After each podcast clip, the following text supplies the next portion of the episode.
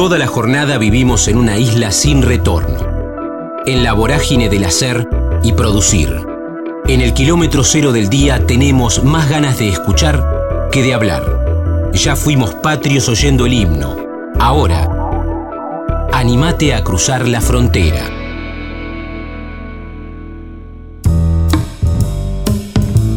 Alfredo Martín, Un mar de luto, Soñar despierto, Psiquiatría, Corrientes, Raúl Serrano y Ricardo Bartiz, Tres casas en una, Compartir, OVNI en el primario, Círculos, El silencio, Árido, Hacer, Evita con Madonna y Alan Parker, El deseo. Estamos en la frontera, aquí en el aire de Radio Universidad, en AM 1390, hacia la provincia de Buenos Aires. También estamos hacia todo el mundo a través de la web, en el www.radiouniversidad.unlp.edu.ar, porque sentimos la radio y también encuentran cada una de nuestras historias, de nuestros programas, en estas siete temporadas que llevamos en el aire de la primera radio pública en el país, la primera emisora universitaria en todo el mundo, en nuestro canal de Spotify, que es La Frontera Universidad. Quiero charlar con y saludarlo a Alfredo Martín, porque estamos en los días previos a que se estrene el 8 de abril un Mar de Luto. Estará los sábados a las 22.30 en el portón de Sánchez, en la ciudad autónoma de Buenos Aires, que queda en la calle Sánchez de Bustamante, 1034. Y vamos a ver de qué se trata un Mar de Luto y lo va a contar directamente él, que escribió esta versión y además está a cargo de la dirección. Alfredo, ¿cómo estás? Damián en Radio Universidad, un gusto. Hola, ¿qué tal Damián? ¿Cómo estás? Eh, buenas tardes, muchas gracias por la entrevista, un placer conversar con vos. Bueno, efectivamente, Un Mar de Luto, de Luto se estrena ahora ya el 8 de abril a las 22 y 30 horas y es una versión eh, diversa de la casa de Bernarda Alba. Digo una versión diversa porque un elenco de varones eh, en su totalidad representa la tragedia de Federico García Lorca, encarnando esta historia de sometimiento y violencia patriarcal que fue originalmente escrita para actrices mujeres. Entonces es una experiencia escénica distinta porque cuestiona lo que sería la normativa de género binaria, ¿no?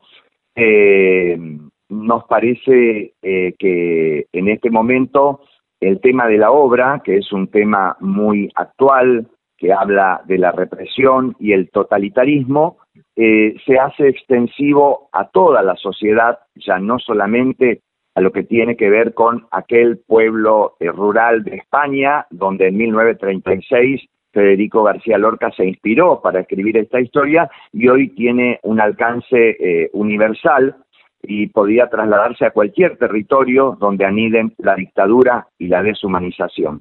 Bien, bien. ¿Cómo se te ocurrió pensar esta versión, como vos decías, que fue escrita, pensada, maquetada, craneada para hacer con un elenco de mujeres y vos le diste media vuelta de tuerca y la pensaste con un elenco que ahora te voy a pedir que lo repases porque estamos hablando contigo, pero podríamos haber hablado con alguno de los protagonistas. Le digo a Alfredo Martín que pensó, que escribió esta versión de La Casa de Bernarda Alba, el texto de García Lorca, y que ustedes van a poder empezar a disfrutar desde el sábado 8 de abril en el Portón de Sánchez, en la Ciudad Autónoma de Buenos Aires, Sánchez de Bustamante 1034, Un mar de luto es el nombre de este espectáculo. ¿Te acordás, Alfredo, de la primera línea que escribiste de esta reversión?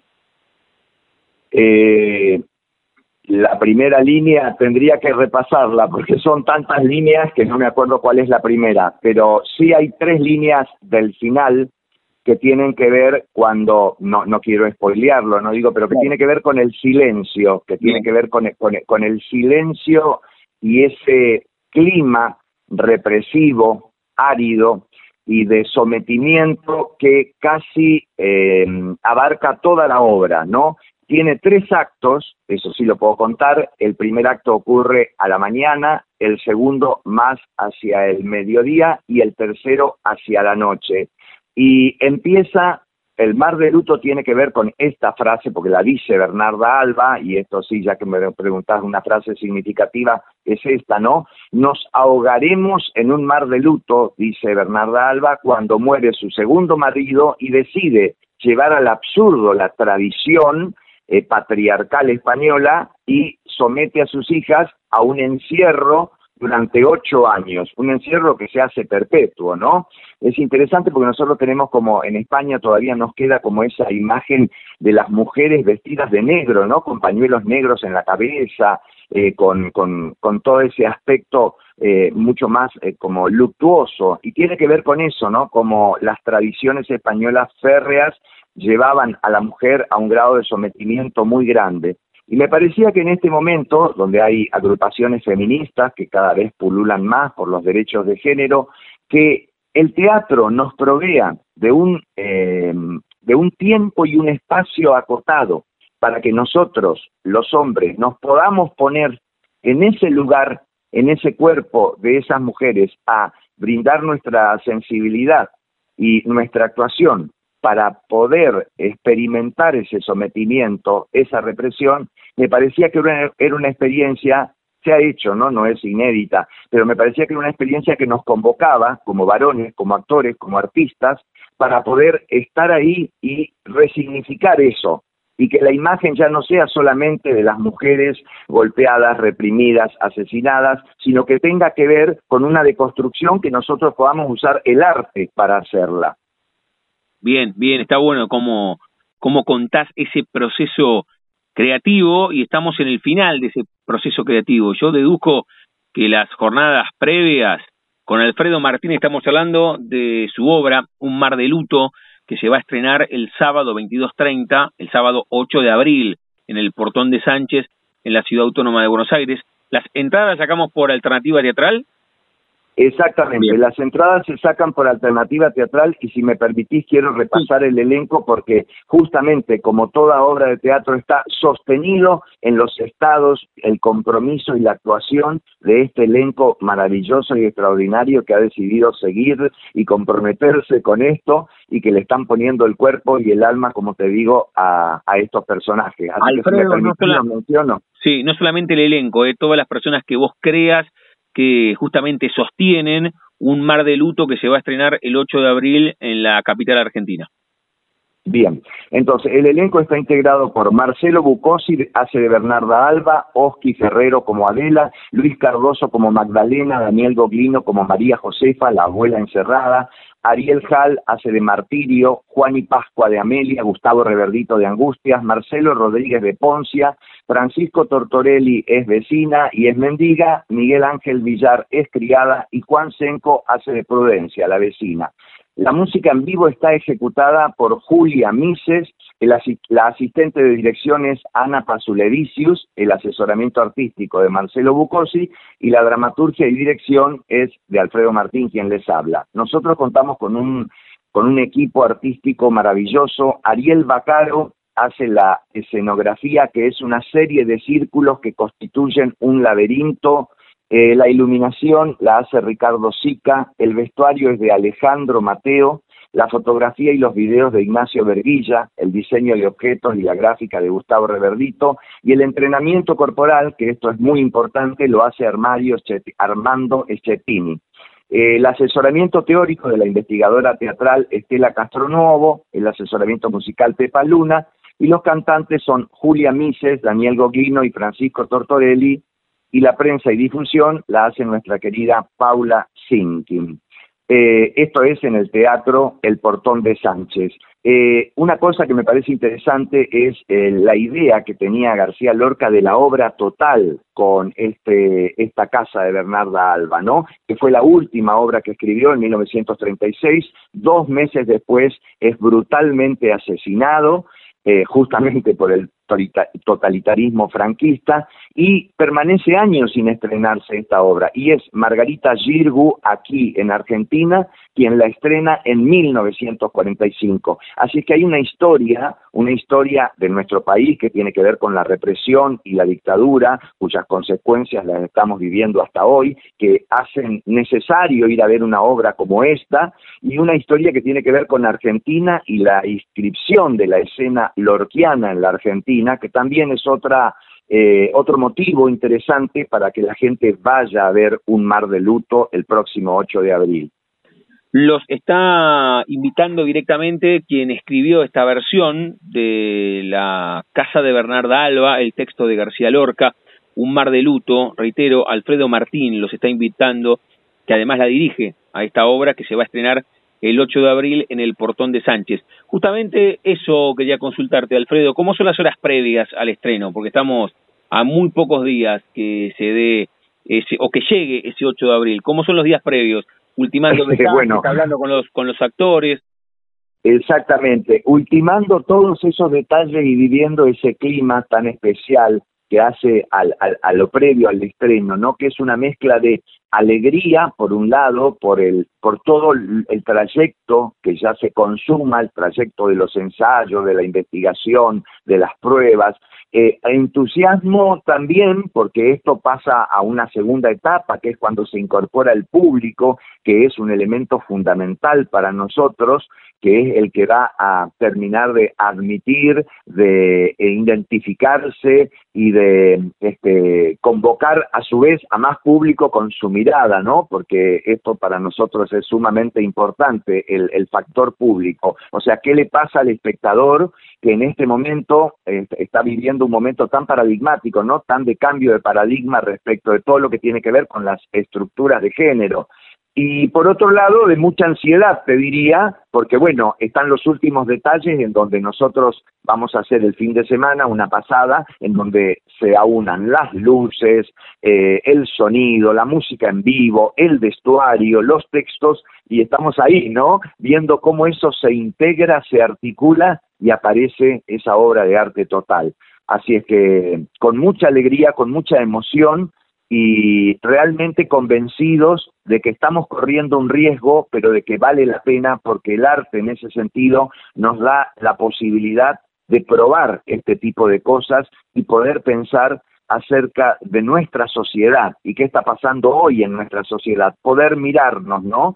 Cómo eh, estamos viviendo un momento tan particular en donde los derechos son cada vez más pisoteados, en donde es cada vez más difícil confiar en la política, eh, digo en la política en el sentido de las democracias que son abusadas, no, no solo en nuestro país e internacionalmente, y tenemos que reflexionar continuamente sobre nuestro papel como individuos y como ciudadanos. Estamos charlando aquí en la frontera con Alfredo Martín, con un disparador, con una excusa y es que él escribió y dirige Un mar de luto, una versión de La casa de Bernarda Alba, el texto de García Lorca, que va a estrenar el 8 de abril, los sábados a las 22.30. El 8 es el primero de los sábados en el Portón de Sánchez, en la Ciudad Autónoma de Buenos Aires, que queda en la calle Sánchez de Bustamante 1034, y ustedes sacan las entradas a través de Alternativa Teatral. Alfredo, te, te propongo una retrospectiva Hoy, estás con este texto, con esta obra de teatro, Un mar de luto, pero yo voy un poco más atrás, o, o mucho más atrás. ¿Cuál es la primera fotografía mental que te linkea al arte para hoy estar en este 2023 con esta obra? No cuando empezaste a trabajar, sino cuando tenías tres o cuatro delante de un espejo, o la maestra cuando tenías diez dijo hay que hacer de San Martín en el colegio, te subiste al escenario y pasó algo mágico adentro tuyo. ¿Cómo te metiste en este universo artístico? Ah, e, el, el universo artístico a mí se me generó en el mi imaginario porque tuve como siempre una imaginación que me permitía como eh, soñar despierto, ¿no? eh, eh, yo nací en, en, un lugar como alejado de la ciudad, en Corrientes, soy correntino, entonces eh, eh, de, de, Corrientes Capital, ah, precisamente. Exactamente, de una familia numerosa, somos seis hermanos, este, y tenía mucho tiempo eh, para poder pensar y, para poder imaginar. Entonces siempre me imaginaba historias, eh, o sea, vivía mi vida, pero vivía eh, jugando, relacionándome, no tenía demasiados amigos cuando era chico y me gustaba mucho ir a la escuela y después imaginar, imaginar historias. Y cuando estuve en primer año de la secundaria, eh, tuve una primera experiencia arriba de un escenario, que me acuerdo que la, la profesora de geografía, que a su vez hacía una actividad extraprogramática que era teatro, mm. eh, me bueno, nos propuso quién se animaba a pasar al escenario y este, esperar que ingresara algún ovni y tener un encuentro cercano con, con algún objeto volador no identificado y sus habitantes. Y bueno, a partir de ahí este, bueno, me entusiasmé, jugué muchísimo, me tuvieron que sacar del escenario porque yo seguía imaginando eh, mundos posibles y a partir de ahí se sembró en mí una semilla de mucha inquietud y de muchas ganas de eh, transitar distintos universos, distintos mundos, y fue a partir de ahí que, bueno, me, apasionó el cine, la lectura y el teatro. Y cuando vine a Buenos Aires, yo, yo soy psiquiatra y psicoanalista, ah, me recibí me recibí de médico en Corrientes y vine a hacer la residencia acá. Claro, y descubrí un mundo y ya no me fui más de, de Buenos Aires. O sea, me voy a Corrientes, voy y vengo porque tengo mis familiares ahí, pero a partir de acá empecé a estudiar teatro, empecé a estudiar dramaturgia y ya eh, me quedé a poder conformar ese mundo paralelo que hoy para mí es ya casi te diría mi casa, ¿no? O sea, yo vivo entre el teatro, mis pacientes y la vida diaria y se ha hecho como una integración de esos tres mundos y para mí es uno solo. Sabes que es una consulta habitual que hago eh, con quién convive cada uno de los que viene a charlar aquí en la frontera o a quién le ganó. Y entonces vos, al artista que sos, al dramaturgo, al director, al actor, lo haces convivir con el psiquiatra y el psicoanalista, pero también algo decías recién, que va ganando cada vez más terreno el artista contra el académico o, conviven bien adentro tuyo? Mira, a mí las competencias cada vez me gustan menos, me gusta más lo que tenga que ver con eh, compartir, lo que tenga que ver con eh, convivir, me prefiero esos verbos más que el verbo competir o confrontar. Y por ejemplo, mi casa, tengo el lugar donde vivo, donde está mi consultorio además, y abajo en el sótano está la sala de ensayos con un, con un vestuario y con un camarín. O sea que te diría que mi casa hoy por hoy, si la fotografiamos, es un claro ejemplo de cómo funciona mi cabeza. Y otra cosa más, los dos espacios que todavía subsisten en nuestro mundo cada vez más globalizado y te diría eh, que estamos viviendo bastante mal, ¿no? Eh, son el espacio del psicoanálisis, que es un espacio y un dispositivo anticapitalista, y el espacio del arte, que también, si no está tomado por la política del entretenimiento, es un espacio en donde tanto en uno como en otro alguien, un sujeto, se puede expresar sobre su idea de la libertad, su padecimiento y poder tener un proyecto de vida particular y propio, singular, que no esté dictado por lo que dice el amo. Bien, bien, bien, bien. La charla con Alfredo Martín, con un disparador, con una excusa, y es su obra de teatro, Un mar de luto, que ustedes van a poder ver a partir del 8 de abril en el Portón de Sánchez, los sábados a las 22.30.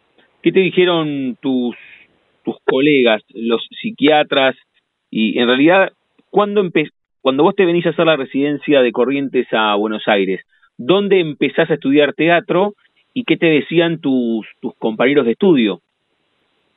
Bueno, en principio, eh, claro, yo eh, vine acá, eh, empecé a hacer una residencia de clínica médica durante el primer año y me di cuenta que este, yo me quedaba hablando demasiado tiempo con los pacientes porque me interesaba más lo que decían que medir, evaluar, eh, este, tomar signos vitales que tiene que ver con el cuerpo. Es decir, mi clínica era más una clínica de la palabra que una clínica del cuerpo, ¿no? Mm. Entonces yo me daba cuenta que tenía que inclinarme más hacia lo que tiene que ver con la salud mental.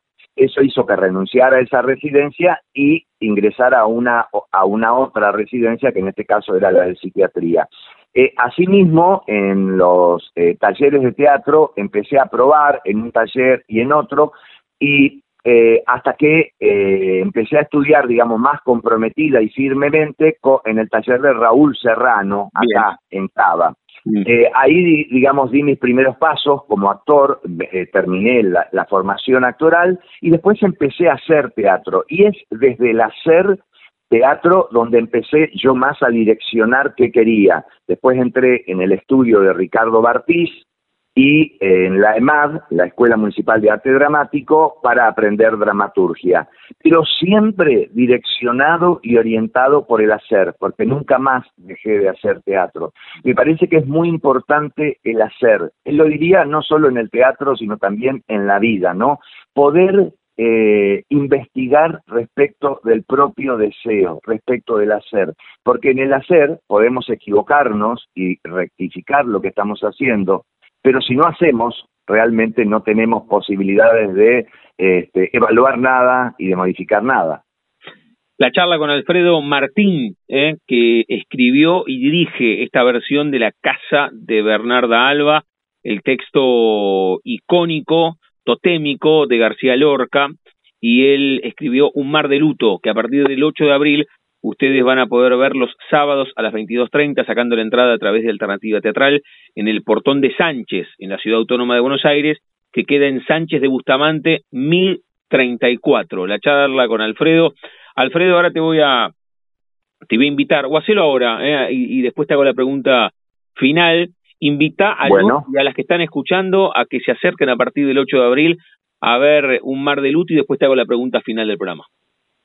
Bueno, bueno, yo eh, los invito con mucha alegría y con mucho entusiasmo, como dije anteriormente, en nombre mío y de todos mis compañeros, todos los que hacemos, todos y todas los que hacemos un mar de luto, que es esta versión diversa sobre la tragedia que escribió el gran Federico García Lorca eh, la casa de Bernarda Alba. Nuestra obra se llama Un mar de luto y se estrena próximamente el 8 de abril en el Teatro eh, El Portón de Sánchez. Nosotros somos una compañía de teatro independiente. Teatro independiente quiere decir teatro hecho a pulmón, mm. teatro hecho con compromiso de, eh, digamos, de poder dedicarnos poniendo el cuerpo, las horas y el trabajo eh, al margen de la realidad que tenemos que vivir para poder concebir un proyecto colectivo, plural,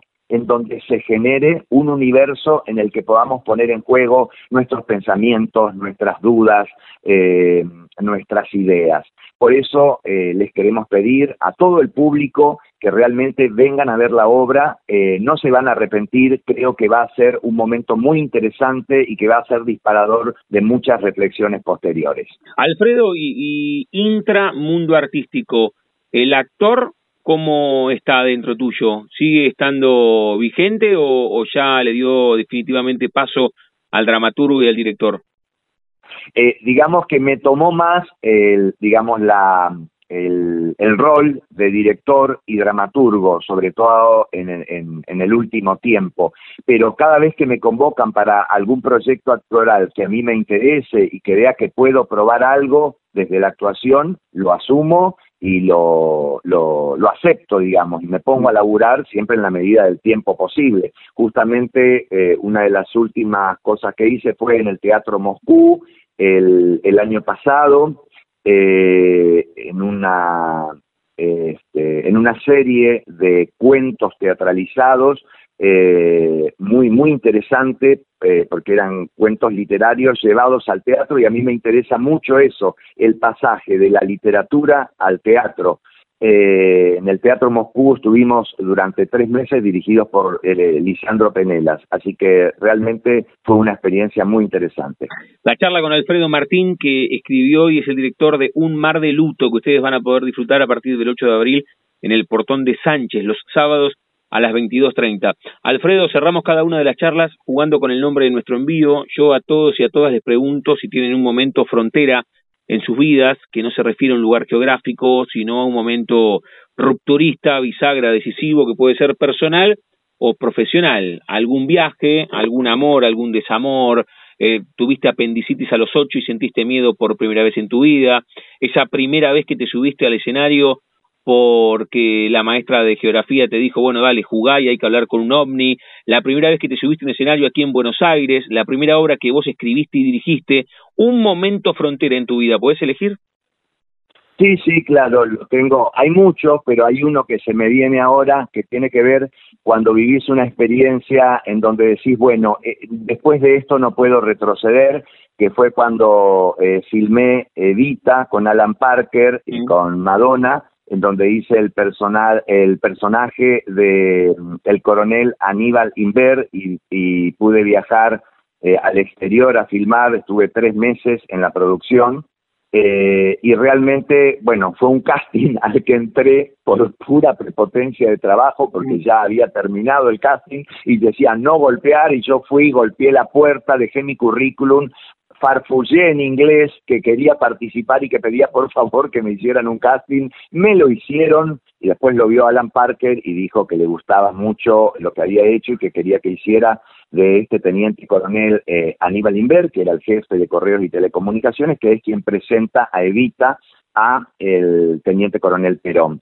Así que bueno, tuve la suerte de este, realizar esa experiencia y estar viajando por Londres, estar viajando por Budapest, estar mm. filmando en una superproducción con la rigurosidad que eso implica, me hizo ver que mi deseo claramente estaba alojado en esa escena, en la escena artística y en la actuación. Muy bien, fuiste verdaderamente artífice de tu propio destino, ¿eh? porque había terminado el casting, llegaste y terminaste ahí en la película con Madonna. Totalmente, fue una, una experiencia, por supuesto, una experiencia, como te digo, eh, de superproducción, en donde este, mi, eh, lo que yo, para mí, representaba realmente un antes y un después. Estando allá, viviendo eso, dije, si tuve la oportunidad de hacer esto y de vivir lo que viví, ya no puedo retroceder, ya no puedo hacerme el boludo con mi deseo, tengo que ir por más porque yo venía de un hogar en donde regía esta cuestión de mi hijo el doctor, digamos, mencionando a Florencio Sánchez y jugando con el teatro, ¿no? En donde soy un hijo de eh, laburantes, eh, eran fruteros que elegían fruta para poder eh, para poder subsistir y que fueron gestionando su vida con trabajo, con sudor y con lágrimas, digamos, y querían un hijo profesional. Bueno, yo accedí a eso gracias a ellos y gracias a mi laburo y este, mi perseverancia. Pero una vez ahí pude hacerme cargo de mi deseo que tenía que ver con lo artístico.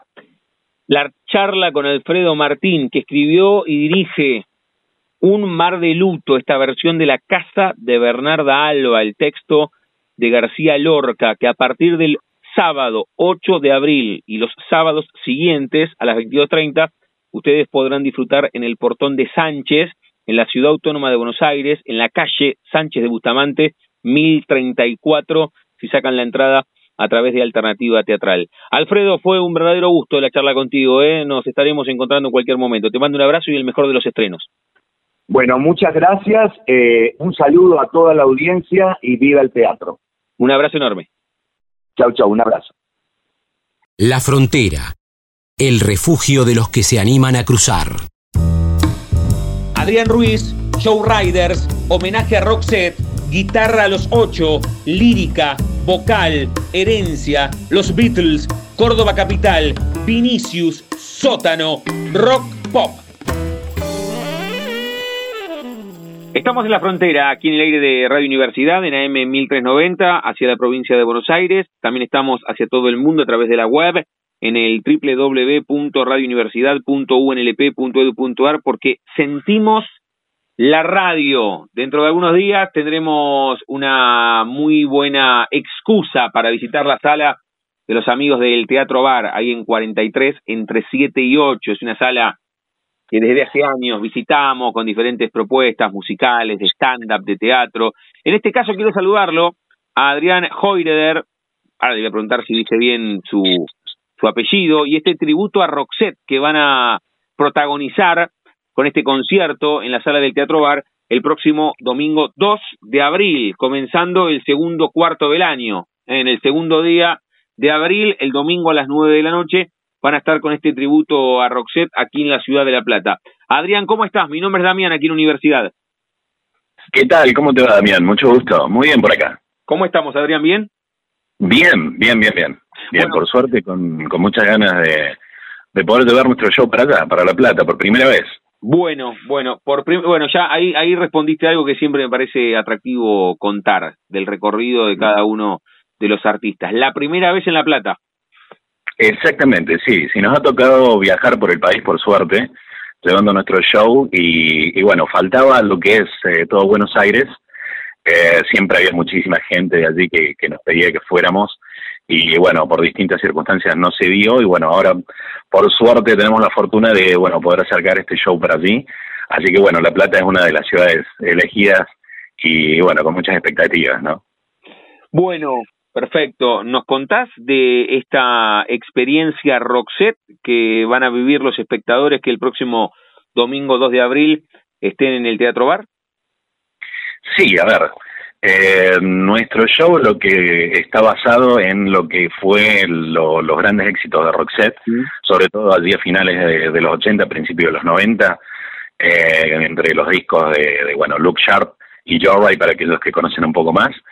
Eh, y bueno, tratamos un poco de eso, ¿no? De revivir aquellas eh, viejas experiencias, eh, adolescencia de mucha gente, ¿no? Que bueno, que por ahí se acercan a recordar un poco todo lo que fue esa época, ¿no? Que, fue tan linda para todos y que bueno, esta banda justamente fue una de las que, que, que bueno, eh, pegó muy fuerte en toda una generación y, sobre todo aquí en Argentina también, ¿no? Entonces, bueno, tratamos de hacerlo de la forma más fiel posible eh, siendo una banda que tiene, bueno, en vivo un, alto nivel de calidad sonora y, bueno, tratamos eh, de tributarlo de la mejor manera que, podemos, ¿no? Bueno, está muy bien. Yo te dije por el nombre de la banda. ¿Cómo es tu apellido, Adrián? Mi apellido es Ruiz. Bien, bien, eh, bien, Muy sí, bien. El, nombre de la banda es Joe Riders, tributo a Roxette. Bien, bien. Yo lo, yo lo dije en castellano y, y lo, lo bueno, sí, lo dije, lo castellanicé. Eh, cuánto hace? Pará, porque decís, che, el, el nombre de nuestra banda es, lo dijiste vos muy bien en inglés, y hacemos este tributo a Roxette. ¿Nace como una banda y después piensan en hacer el tributo a Roxette o ya nace la, la banda con la idea de hacer el tributo? Mira, eh, con Vale, Vale Brito, que es la cantante, quien personifica a Marie, eh, con ella siempre, bueno, fuimos fans de Roxette, ¿no? Desde, muy chicos. Y eh, bueno, ese amor por Roxette, eh, por diferentes caminos, nos llevó a, a esto, a querer hacer un tributo a Roxette. Eh, bueno, la vida no, nos puso en el camino, nos juntamos y bueno, se armó todo esto. Eh, que ya venían ellos, Vale y otros músicos, con la idea de armarlo y bueno, nos encontramos todos en un momento particular, allá por 2014, y bueno, nació directamente, sí, un tributo a Roxette, eh, que bueno, le pusimos Joe Riders y, bueno, desde entonces hemos venido recorriendo todo el camino, ¿no? Bien, bien.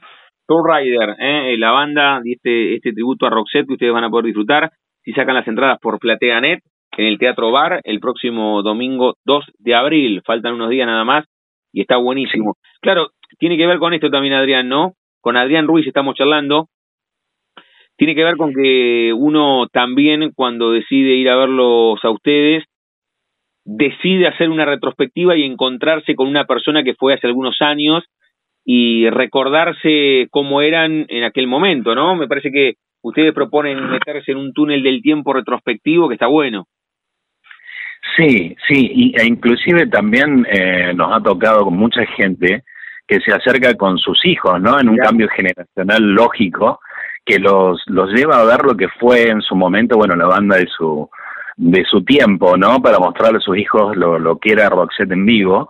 Y bueno, ese cambio generacional, estos chicos, adolescentes, niños que, que se acercan realmente quedan eh, muy contentos y con, con, esa carita de felicidad, ¿no? De, de ver y escuchar una banda de rock, eh, en este caso la nuestra, ¿no? Y salvando obviamente las diferencias lógicas, pero tributando a una gran banda como fue la de Roxette, que como te digo, ¿no? Pegó mucho y bueno, eh, ese cambio generacional hace que, bueno, se puedan acercar tanto padres, hijos, abuelos y demás, ¿no? Y, como es una música que realmente le gusta y le gustó en su momento también a, todo tipo de, géneros, eh, realmente hacen que, bueno, eh, sea un ambiente también muy familiar el que se pueda vivir compartiendo este tipo de, de canciones. ¿Cómo te llegó Roxette a vos? Con Adrián Ruiz estamos hablando de Short Riders, su banda hace un tributo a Roxette y va a llegar por primera vez a la ciudad de La Plata el próximo 2 de abril al Teatro Bar, aquí en la capital bonaerense, sacando las entradas a través de PlateaNet el 2 de abril a las 9 de la noche. ¿Vos te acordás el momento que te llega Roxette, que eso es bien década del 90? ¿Vos cuántos años tenés, Adrián? Eh, mira, yo en aquellos momentos, sí, me acuerdo, a ver, eh, por partes, ¿no? Porque obviamente uno en, aquellos tiempos se consumía todo tipo de música, ¿no? Rock, pop, eh, hard rock, heavy, metal y de todo, ¿no? Pero recuerdo particularmente que íbamos en un viaje con, con el cole, yo estaba en la escuela primaria en aquel momento, y, y sonó por primera vez de Luke, y fue una canción que pegó muchísimo eh, en aquellos años, ¿no? Entonces me llamó mucho la atención, yo siempre fui fan de lo que son los Beatles y me gustaban mucho las combinaciones, armonías vocales y bueno, en este caso escuchar a Roxette, que era una voz femenina, una voz masculina, combinando eh, las mismas voces en una canción, realmente fue algo que me llegó muchísimo. Y bueno, después tuve la suerte ahí nomás en el 92 que vinieron, nosotros somos de aquí de Córdoba, capital, y vinieron aquí a Córdoba ellos y los pude ver en vivo y bueno, ahí ya fue una fascinación total eh, realmente ver un, espectáculo tan grande, ¿no? Que eran de aquellos primeros grandes shows que venían aquí a la Argentina. ¿Dónde fue? ¿En el, en el Chateau? ¿Dónde fue, no? En exactamente, hoy Kempe en aquel momento era el Chateau. Claro, por, eso lo, lo, circunscribí al tiempo en el que se dio. En el Chateau Carreras tocó Roxette y vos eras pendejo, ¿cuántos tenías? Sí, yo en aquel momento tenía 16 años. Claro, y fuiste y fue como el primer gran concierto que viste. Exactamente, sí. Sí, fue algo muy muy grande, ¿no? Fueron casi 30.000 personas aquí en el Chateau y yo me acuerdo que había estado en el campo y, y, realmente ver, darme vuelta y ver todas las plateas cubiertas de gente y gritando todo al unísono, eh, fue una sensación, una emoción muy, difícil ponerlo en palabras, ¿no? Pero que realmente eh, fue algo que me tocó, ¿no? Eh, yo ya hacía música por aquel momento y bueno, fue como que me convenció totalmente de que, bueno, eso era lo que yo quería hacer eh, para mi vida, ¿no? La música en sí. Bueno, bueno, bueno, ahí quiero quiero llegar con Adrián Luis, estamos charlando, su banda, Show Rider, se va a estar presentando el próximo domingo 2 de abril en este tributo a Roxette por primera vez en la ciudad de La Plata, en esta zona de la Argentina, ellos son de Córdoba.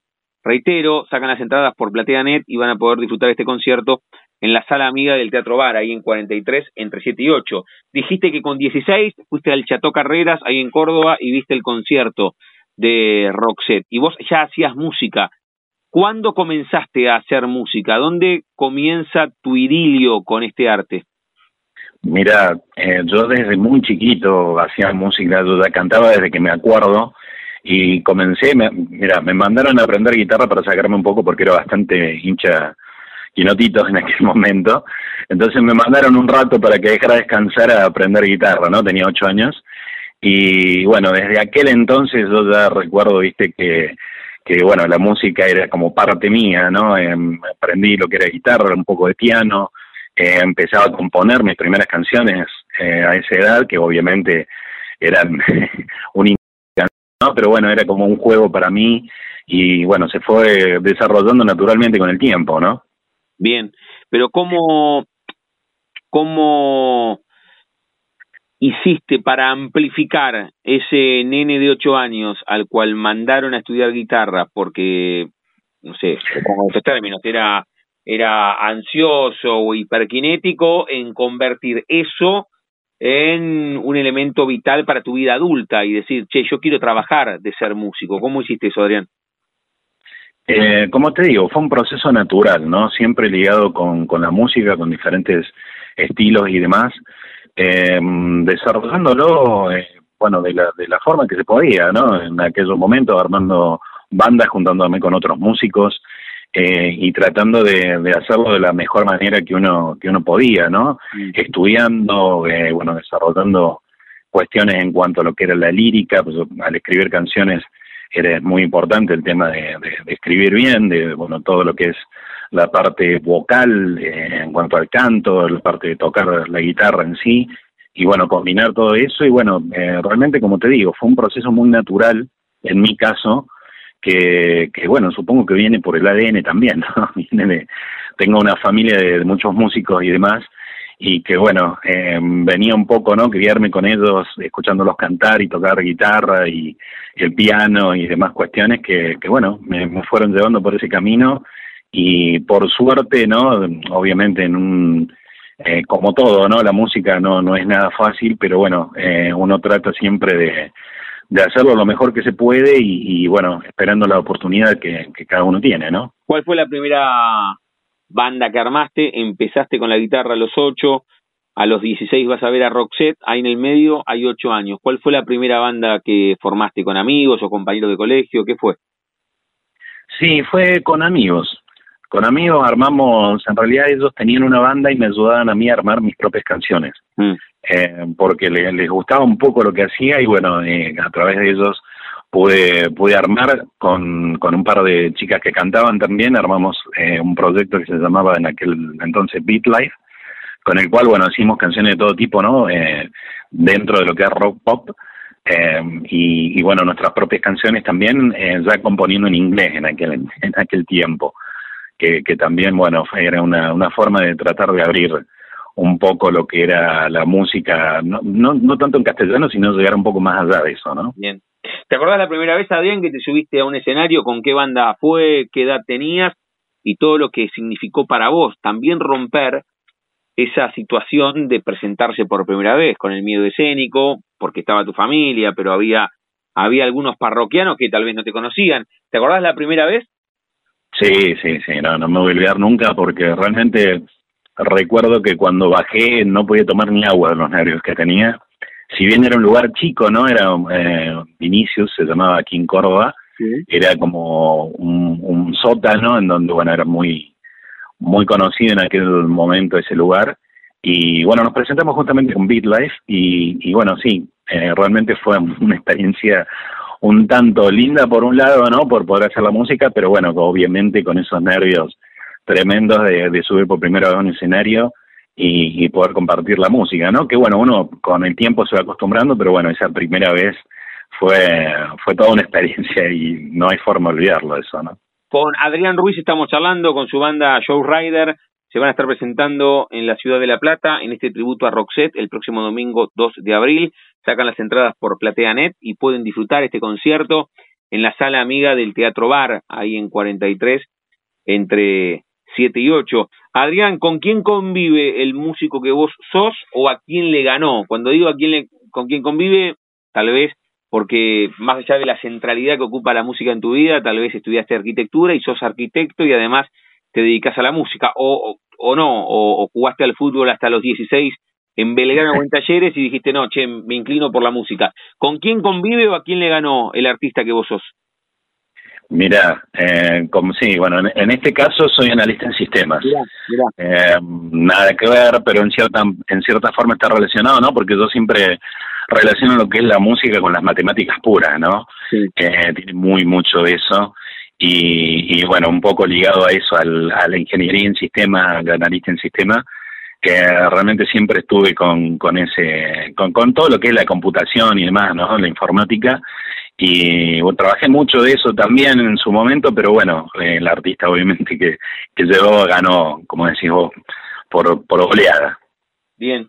Y, con el tema de analista de sistemas y la música, no sé si tienen que ver, pero, pero se me ocurre como, como disparador, porque estamos hablando que vos venís escuchando música desde la década del 80, más en el 90, ves a Roxette en el Chateau Carreras con 16.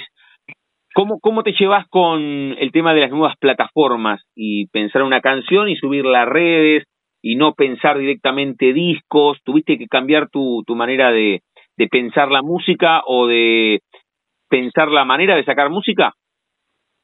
Y ha cambiado mucho, sí, la verdad que el mercado desde, desde aquel entonces a hoy en día cambió muchísimo, toda la industria en general, ¿no? Eh, no solamente en la música, pero bueno, en este caso en particular cambió muchísimo, ¿no? Porque los grandes sellos ya no son lo que eran, ni tampoco la forma de promocionar la música en sí. Eh, hoy es todo más eh, visual, ¿no? Y, y, ese tipo de cosas, bueno, hacen que, bueno, por suerte yo con, con el manejo de, todas estas tecnologías y demás me haya sido un poco más accesible eh, el hecho de algunas herramientas y de al, punto de conocer no por dónde más o menos se estaba dirigiendo la industria hacen que bueno que, que un poquito podamos manejar toda esa parte en cuanto a redes, en cuanto a lo que son las plataformas nuevas de música y demás, ¿no? Y eso ha facilitado un poco, sí, sí, sí. Bien, ¿cómo, hablando de redes, cómo los encontramos con este tributo a Roxette, a la banda?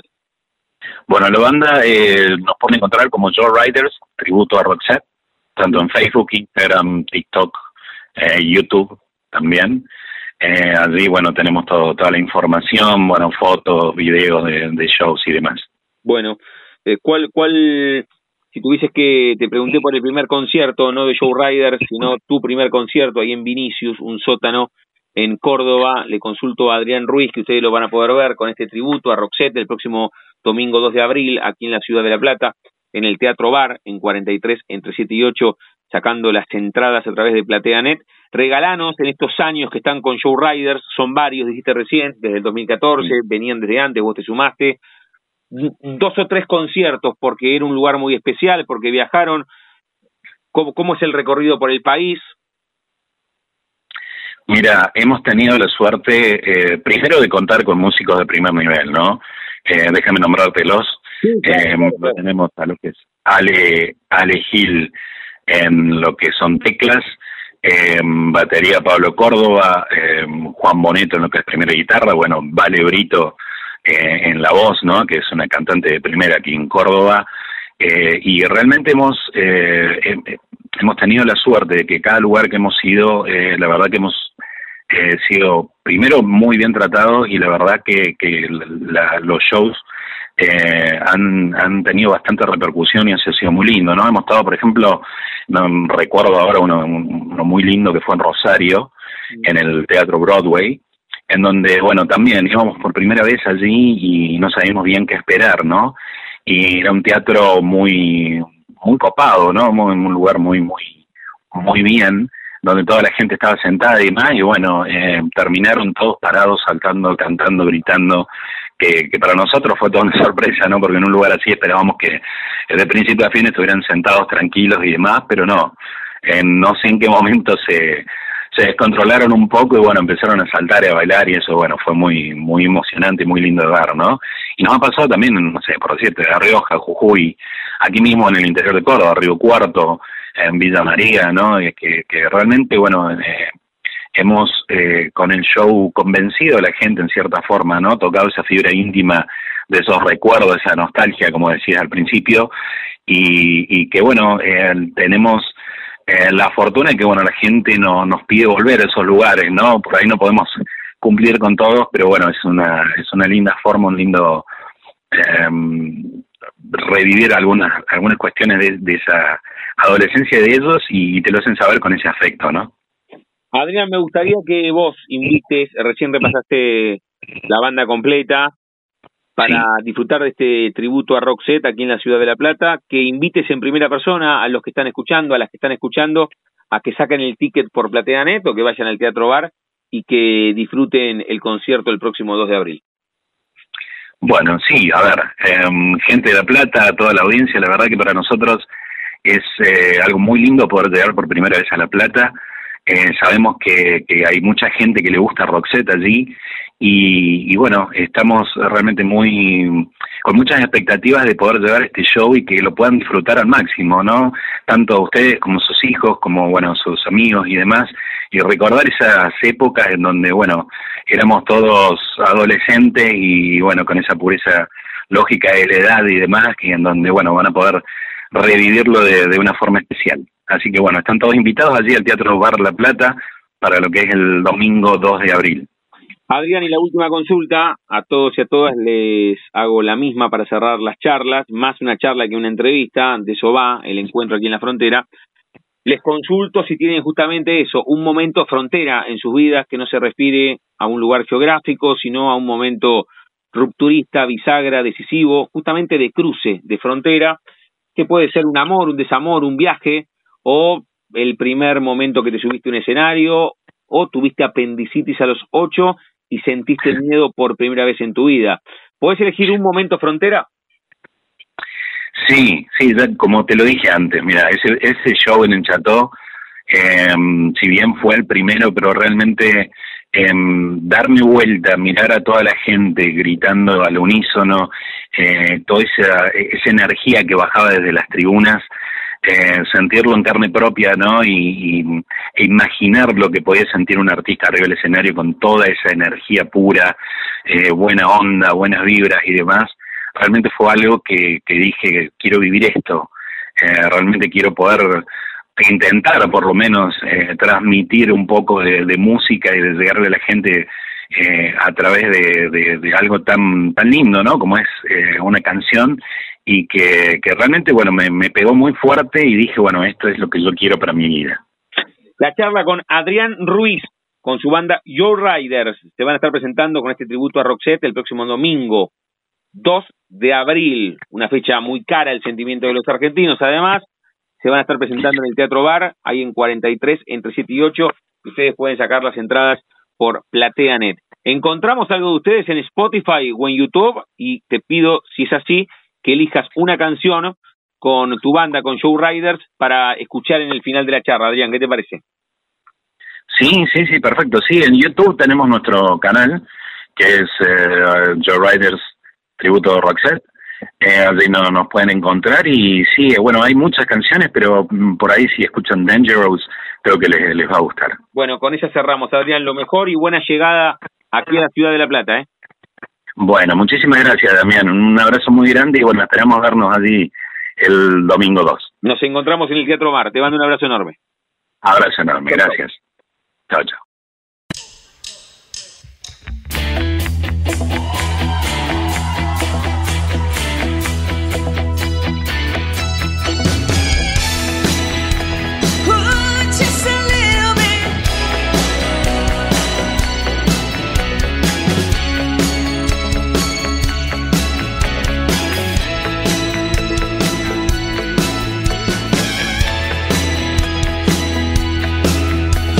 Your bag, you take control.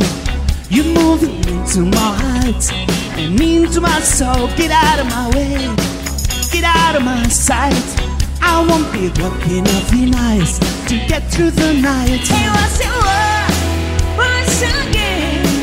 I know your business, but I don't know tight, you know she's a little bit dangerous. She's got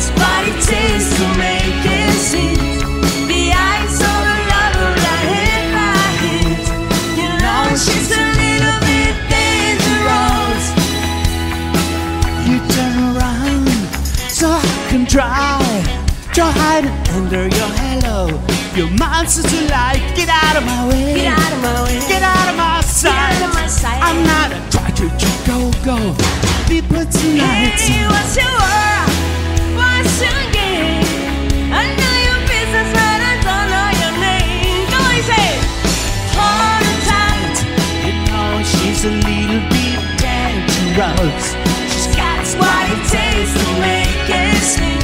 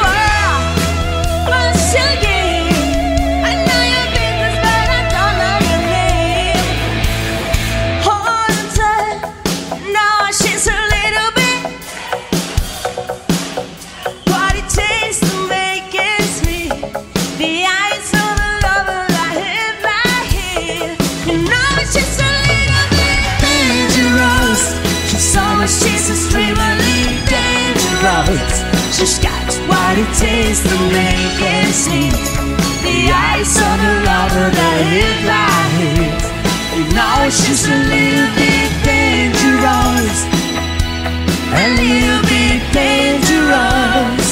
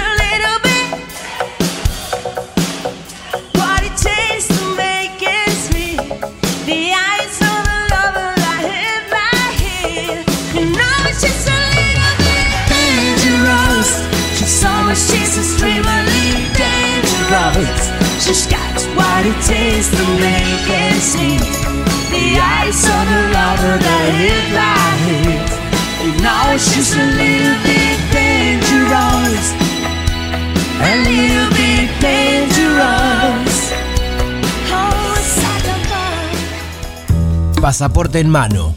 Noctámbulos con la radio abajo de la almohada. Equilibristas entre el ayer y la ilusión de mañana.